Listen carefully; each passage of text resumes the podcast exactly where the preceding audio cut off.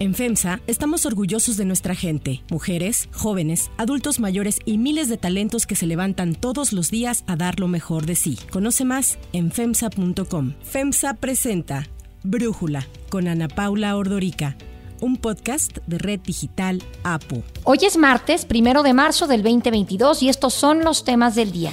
El fusilamiento de al menos 17 personas en San José de Gracia, Michoacán, deja más interrogantes que respuestas. En el sexto día de la invasión de Rusia a Ucrania, las pláticas entre ambos países se llevaron a cabo mientras los rusos bombardearon la segunda ciudad más importante del país, Kharkiv, sin importar afectar a civiles. Hoy dará Joe Biden su primer mensaje sobre el Estado de la Unión, al que llega con un nivel de aprobación muy bajo. Ucrania, economía y pandemia, los principales temas que abordará. Pero antes vamos con el tema de profundidad. El mensaje a los empresarios es también agradecerles por su apoyo. Han tenido de parte de nuestro gobierno facilidades para invertir, para crear empleos, y para obtener ganancias lícitas, razonables. No se pueden quejar de que se les ha afectado a los empresarios. Así le habló Andrés Manuel López Obrador a los empresarios a principios de este año. Apenas la semana pasada, el 22 de febrero, se reunió con los presidentes de los organismos empresariales que forman parte del Consejo Coordinador Empresarial, el CCE, para reconocer al presidente del organismo, a Carlos Salazar Lomelín, quien termina su tercer año como dirigente. El Consejo Empresarial está integrado por los organismos más grandes en el sector y en conjunto generan un 80% del PIB. Después del evento, López Obrador publicó en Twitter que a pesar de que no todo es miel sobre hojuelas, son más las coincidencias que hay entre él y los empresarios. Aún así, es bien sabido que la relación entre el sector privado y el gobierno no va del todo bien. Primero arrancó con la cancelación del aeropuerto de Texcoco y desde entonces se ha visto una serie de acciones y cambios como la cena en la que invitó, entre comillas, a los empresarios a comprar cachitos para la rifa del avión presidencial, el aumento a las aportaciones aportaciones patronales al reformar el sistema de pensiones y los cambios en los esquemas de la subcontratación laboral. En medio de la pandemia, el Consejo criticó la falta de apoyo por parte del gobierno. En específico, se descalificó que Andrés Manuel López Obrador no adquiriera deuda pública para beneficiar a la economía mexicana. Sin embargo, tanto esta crítica como las recomendaciones que se le hicieron al gobierno no fueron tomadas en cuenta. Así ha reaccionado el presidente a esta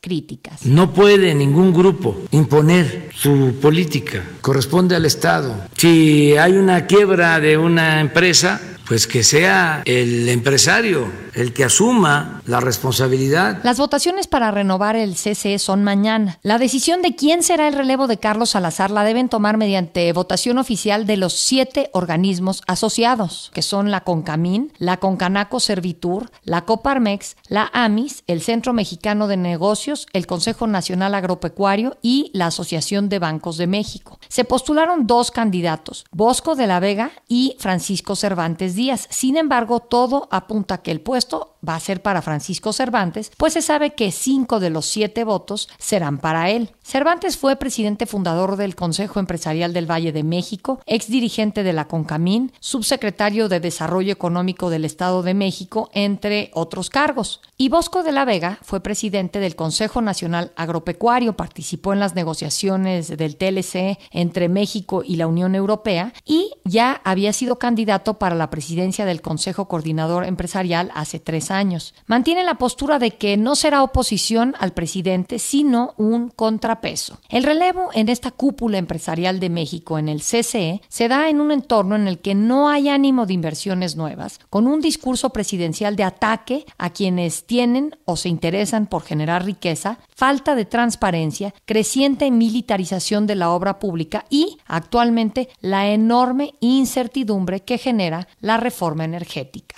El análisis. Para profundizar más en el tema, le agradezco a Darío Celis, periodista especializado en temas de economía y finanzas, platicar con nosotros. Darío, ¿cómo calificas, primero que nada, la gestión de Carlos Salazar al frente del Consejo Coordinador Empresarial? Bueno, pues es un ejercicio o fue un ejercicio muy interesante. Hay que recordar que eh, Carlos Salazar llegó a la presidencia del Consejo Coordinador Empresarial como un caballo negro, cuando ya este existían pues prácticamente tres contendientes que estaban buscando la presidencia y que Salazar, que venía de jubilarse de FEMSA, pues irrumpió y fue una imposición básicamente de los principales empresarios de este país con una fuerte influencia del grupo Monterrey. Salazar llega pues con la idea de los grandes capitales de tratar de hacerle un contrapeso al gobierno de Andrés Manuel López Obrador con una posición más contestataria, más eh, crítica, creyendo que iban a lograr persuadir a una presidencia pues que ya mostraba signos de autoritarismo y decisiones como la de haber cancelado el nuevo aeropuerto en la zona de Texcoco. Sin embargo, pues los empresarios al cabo del el tiempo no lograron imponer su agenda, chocaron constante y sistemáticamente pues con el blindaje del presidente y sus colaboradores y a la vuelta de tres años el empresariado pocas batallas pudo ganar, pocos temas pudo sacar adelante. Yo te diría pues que perdió prácticamente por goliza eh, frente a un presidente pues muy caprichoso y un presidente muy de ideas sólidas, de ideas pues fue muy difícil persuadirlo ni convencerlo para que cambiara su forma de ver los negocios y, ver las necesidades que tenían los empresarios. Así se fueron los tres años de Carlos Salazar y pues al cabo de este tiempo los empresarios entendieron que no podían ponerse con sazón a las patadas y es que inicia este nuevo proceso de relevo de Carlos Salazar en donde pues cambian la estrategia del Consejo Coordinador Empresarial y entienden que lo mejor es pues promover a un líder que lleve la fiesta en paz, que tenga una buena interlocución con el presidente y pues ahora sí que nadar, como dicen por ahí, de a muertito los próximos tres años que restan del sexenio del presidente López Obrador. Y en ese sentido se habla mucho de que va a quedar Francisco Cervantes Díaz, que Bosco de la Vega no tiene oportunidad. ¿Tú qué opinas? Es correcto. Francisco Cervantes goza de la simpatía del presidente López Obrador. Desde hace un año nosotros veíamos ya que eh, Francisco Salazar pues se perfilaba para ser el próximo presidente del Consejo Coordinador Empresarial. De hecho, operó eh, el gobierno del presidente López Obrador para extender por seis años más su permanencia en el Consejo, aduciendo problemas derivados de la pandemia del COVID, pero eso se hizo simple y sencillamente para mantenerlo vigente por el mayor tiempo posible y no se desdibujara en la presencia del empresariado. Eh, Cervantes siempre fue muy cercano al presidente López Obrador y se convirtió pues en la ficha idónea para el Consejo Mexicano de Negocios, para la CONCAMIN, para la Asociación de Banqueros de México, para la Asociación Mexicana de Instituciones de Seguros, para el Consejo Nacional Agropecuario, para la Coparmex. Cervantes se convirtió pues en el personaje ideal que sirviera para tender puentes con el presidente López Obrador, dada la cercanía y la simpatía que tenía el presidente y tiene el presidente sobre él, y por ser precisamente quien les garantice pues esa relación, digamos, una relación que no se vaya a contrariar ni que signifique pues un enfrentamiento, un choque, como en su momento lo vimos con Carlos Salazar muy al principio, cuando creyó que podía hacerle el contrapeso al gobierno. Lo que entendieron los empresarios en estos tres años de liderazgo de Carlos Salazar es que no pueden con el presidente y que no es el mejor camino el enfrentamiento, sino el administrar la relación, el buscar consensos y precisamente una persona como Cervantes les garantiza esa posibilidad. Y es por eso que Cervantes desde hace más de un año ya se veía como el próximo presidente del Consejo, cosa que se ratificó hace un mes cuando se abrió el proceso de elección y el mismo Cervantes pues ya tenía cinco de los siete votos que se requieren para dirigir el Consejo. De hecho, se dio unos diferendos cuando se abrió el proceso electoral. Había quienes en la Comisión Ejecutiva había dicho que ya no tenía sentido abrir un proceso electoral a pesar de que Bosco de la Vega era el único candidato oponente a Cervantes. Decían que no tenía sentido. Y si tú te fijas en este casi mes de, entre comillas, campañas, pues el único que hizo campaña fue Bosco. Cervantes ni siquiera salió a dar conferencias de prensa, ni a hacer una labor de proselitismo, ni de buscar el voto. Cervantes ya tiene cinco por lo menos de los siete votos y domingo en la noche eh, se conoció un tuit pues, de un disque acuerdo entre Bosco de la Vega y Francisco Cervantes en pro de la unidad. Eso ha generado especulaciones en torno a que a unas horas de que se realice la votación, esto es el próximo miércoles, pues Bosco termine declinando y cumpliendo con lo que ha sido una tradición en los relevos en el Consejo Coordinador Empresarial de que siempre termina siendo un solo candidato de unidad el que gane o el que se perfile como el sustituto del presidente en turno. Y parecería que se va a cumplir otra vez este principio en las sucesiones del CCE. ¿Tú cómo ves quién es la ventanilla actualmente en el gobierno para vincular y para resolver cualquier tema entre los empresarios y el presidente. Ya no está Alfonso Romo, que alguna vez lo fue, ya no está Julio Scherer. Me parece que Tatiana Cloutier no llena esos zapatos, pero tú, ¿a quién ves ahí haciendo esta labor?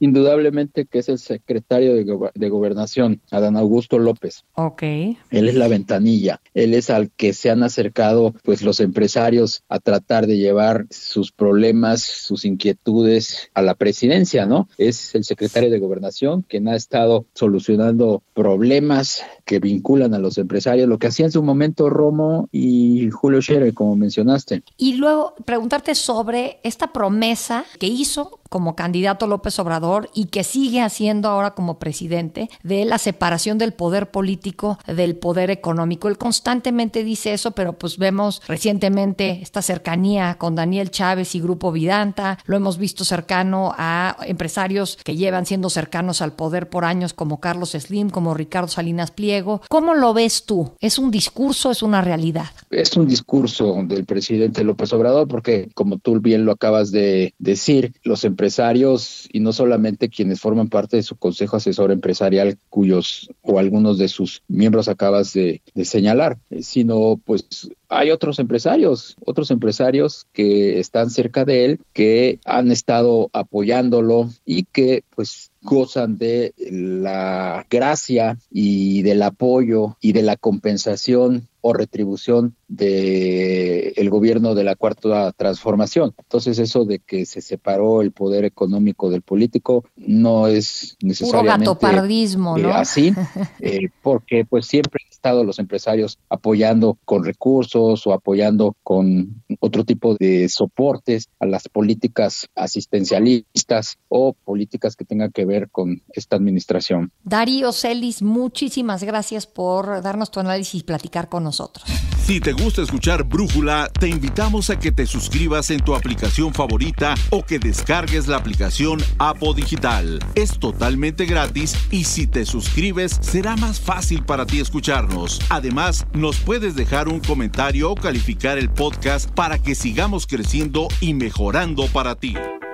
Hay otras noticias para tomar en cuenta. 1. Michoacán. La masacre que ocurrió el fin de semana en San José de Gracia, Michoacán, en donde un grupo armado al parecer llegó a un velorio y sacó a cerca de 20 personas, a quienes disparó y mató a sangre fría, deja muchas preguntas, pues fuera del video poco claro sangre, partes de algunos fusilados, unos casquillos, no se han encontrado los cuerpos. Por ello, López Obrador dijo que hay evidencia de un enfrentamiento, pero no de una masacre. El presidente no descartó así que el video que circula en redes y que confirmaría el fusilamiento pudiera tratarse de una manipulación. ¿Cree que el video se está malinterpretando, que se esté manipulando la pues, información? Pues, ¿Quién sabe? Lo, lo que sucede es que me llama la atención porque ojalá y no sea cierto, ¿no? O sea, y que este no sea como lo están difundiendo. El gobernador del estado, el morenista Alfredo Ramírez Bedoya, se unió a esta postura del presidente. El fiscal estatal dijo que todo apunta a que el ataque fue un ajuste de cuentas y que el grupo armado se llevó los cuerpos de las víctimas. Confirmó que en el lugar de los hechos era velada la señora Elisa B., madre de Alejandro G., alias El Pelón, quien formaba parte de una célula delincuencial que opera en esa zona del estado. 2. Ucrania. El secretario general de la ONU, Antonio Guterres, advirtió que la guerra en Ucrania puede convertirse fácilmente en la peor crisis humanitaria y de refugiados en Europa en décadas. Enough is enough. Soldiers need to move back to their barracks and leaders need to move to peace. Civilians must be protected. Y es que ACNUR informó que hasta ayer más de 50.000 refugiados ucranianos han abandonado el país. Esto mientras Rusia atacó la segunda ciudad más importante de Ucrania, Kharkiv, matando e hiriendo a civiles. El ataque ocurrió mientras se celebró la primera reunión de negociadores entre Rusia y Ucrania. Por su parte, el presidente Volodymyr Zelensky instó a vetar a Rusia de todos los puertos y aeropuertos del mundo y firmó la solicitud para ingresar a la Unión Europea. Justo, la Unión Europea impuso nuevas sanciones a Rusia. La FIFA y la UEFA anunciaron que suspenderán a los equipos rusos de todas las competencias internacionales, al igual que el Comité Olímpico Internacional, quien anunció que los atletas rusos y bielorrusos están vetados de sus eventos. Esto en un día muy complicado para la economía de Rusia, ya que el rublo se devaló más del 29%. La bolsa rusa tuvo que suspender operaciones y el Banco Central del país aumentó su tasa del 9 al 20%.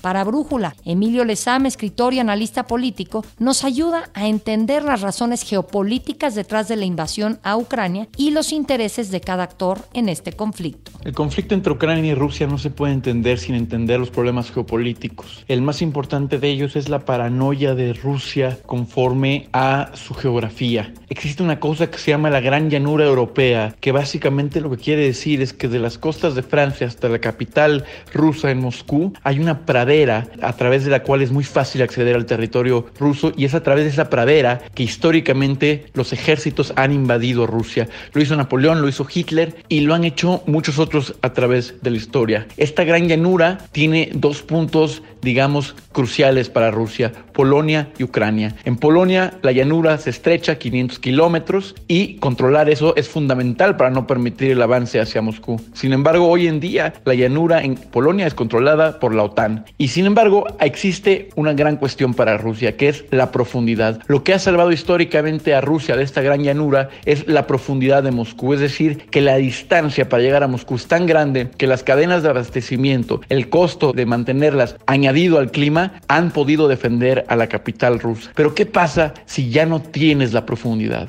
Bueno, si un ejército enemigo de Rusia tuviera sus tanques, su ejército en Ucrania, esa profundidad desaparece. A menos de 500 kilómetros de distancia, la frontera de Ucrania con Moscú es dejar abierta la posibilidad, es dejar expuesta a Moscú a cualquier ataque externo a través de, repito, una planicie, una llanura que se extiende directamente hacia la capital. Por eso, para Rusia es crucial que Ucrania no entre a la Unión Europea, porque la Unión Europea sería la manera de acceder a la OTAN. 3. Joe Biden. Esta noche dará Joe Biden su primer discurso sobre el Estado de la Unión. United States of America.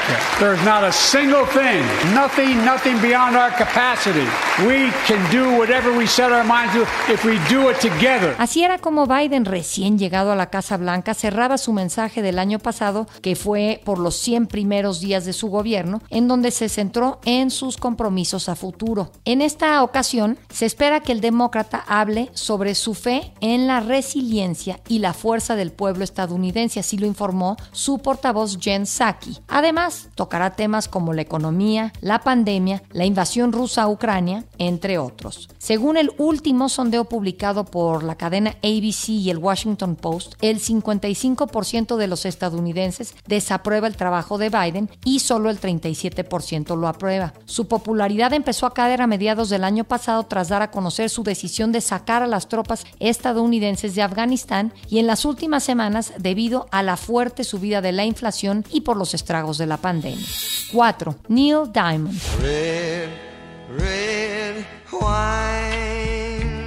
El cantante y productor Neil Diamond vendió sus catálogos completos de publicaciones y grabaciones a Universal Music Group La transacción incluye pistas inéditas y también cede a Universal los derechos de las futuras composiciones grabadas por Diamond si es que el músico de 81 años opta por volver al escenario después de que en 2018 anunciara su retiro al informar que había sido diagnosticado con Parkinson.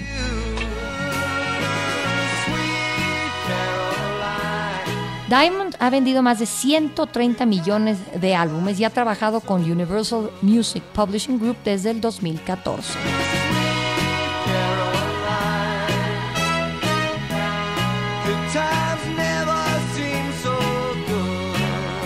Yo soy Ana Paula Ordorica. Brújula lo produce Batseba Feitelson en la redacción, Airam Narváez. En la coordinación y redacción, Christopher Chimal. Y en la edición, Omar Lozano. Los esperamos mañana con la información más importante del día. Oxo, Farmacias ISA, Cruz Verde, Oxo Gas, Coca-Cola FEMSA, Invera, Torrey y PTM son algunas de las muchas empresas que crean más de 245 mil empleos tan solo en México y generan valor como parte de FEMSA. FEMSA presentó Brújula con Ana Paula Ordorica, un podcast de Red Digital APO.